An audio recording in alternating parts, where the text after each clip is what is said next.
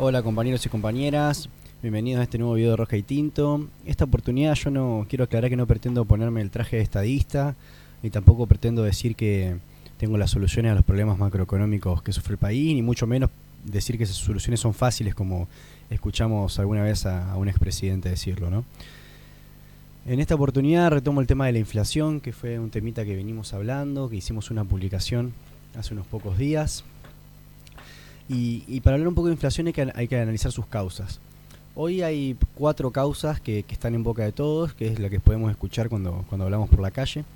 Cuando vamos por la calle, cuando hablamos con algún compañero, con alguna compañera, cuando hablamos con algún familiar, cuando discutimos en esa mesa de domingo familiar con, con ese pariente gorila que todos tenemos, ¿no es cierto? Hoy se dice que la inflación proviene, por ejemplo, de la emisión, una teoría monetarista que viene dada por la teoría cuantitativa del dinero, eh, debo aclarar que es una teoría que ya no se usa, se le escucha decir únicamente a los libertarios eh, de Argentina, porque en el resto de los países, el resto de la academia económica, esa teoría está descartada. Esa teoría plantea que si aumenta la cantidad de papel moneda, la cantidad de billetes dando vuelta, teniendo en cuenta que la producción no puede aumentar, y aquí va el primer error, y teniendo en cuenta que las intenciones de compra y los parámetros de compra de las personas tampoco cambian, es decir, que todos vamos a gastar la misma cantidad de veces el dinero, la velocidad de circulación de ese dinero de las personas, o la cantidad de veces que uno va al supermercado, la cantidad de veces que uno va al kiosco, tampoco cambia. Ahí va el segundo error. Eh, entonces la cantidad de billetes lo que haría es producir un aumento en los precios, porque si tenemos la misma cantidad de productos, pero tenemos más billetes para comprarlo, y no lo ahorramos o no lo fugamos, eh, entonces esos precios deberían subir. Bueno, ahí ya de, lo que estoy diciendo se pueden encontrar algunos errores. ¿no Primero, la producción no es estática, la producción puede subir, sobre todo en periodos recesivos como el que estamos viviendo ahora, como el, que vivimos en 2001, por ejemplo. En Argentina tiene estas eh, crisis cíclicas.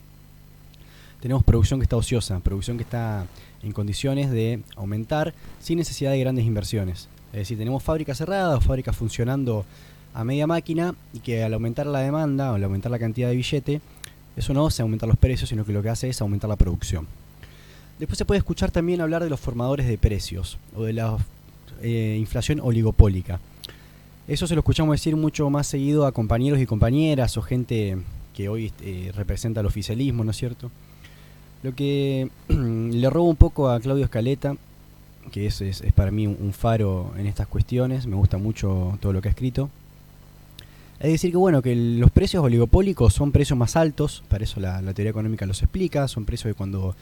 los que son formadores de precios se ponen de acuerdo entre ellos, pueden establecer precios que son superiores a los que se establecerían por el libre juego de oferta y demanda, que en este caso no es libre porque tenemos una, oferta limitada en, algunos pocos oferentes. Pero eso no es en definitiva inflación, porque inflación es el aumento de los precios sostenido y generalizado, es decir, que es el aumento de todos los meses de los precios y es el aumento general de todos los precios de la economía, no únicamente de un producto ni tampoco un, un precio alto. Inflación no es sinónimo de precios altos. Así que acá el problema está directamente conceptual, o sea, los formadores de precios generan precios más altos que los que podrían generarse en una libertad de mercado, al menos eso dice la, teoría, pero no por ello implicaría inflación. Después, la inflación que se da por especulación. Eso me parece que acá en Argentina se da bastante seguido y es esa inflación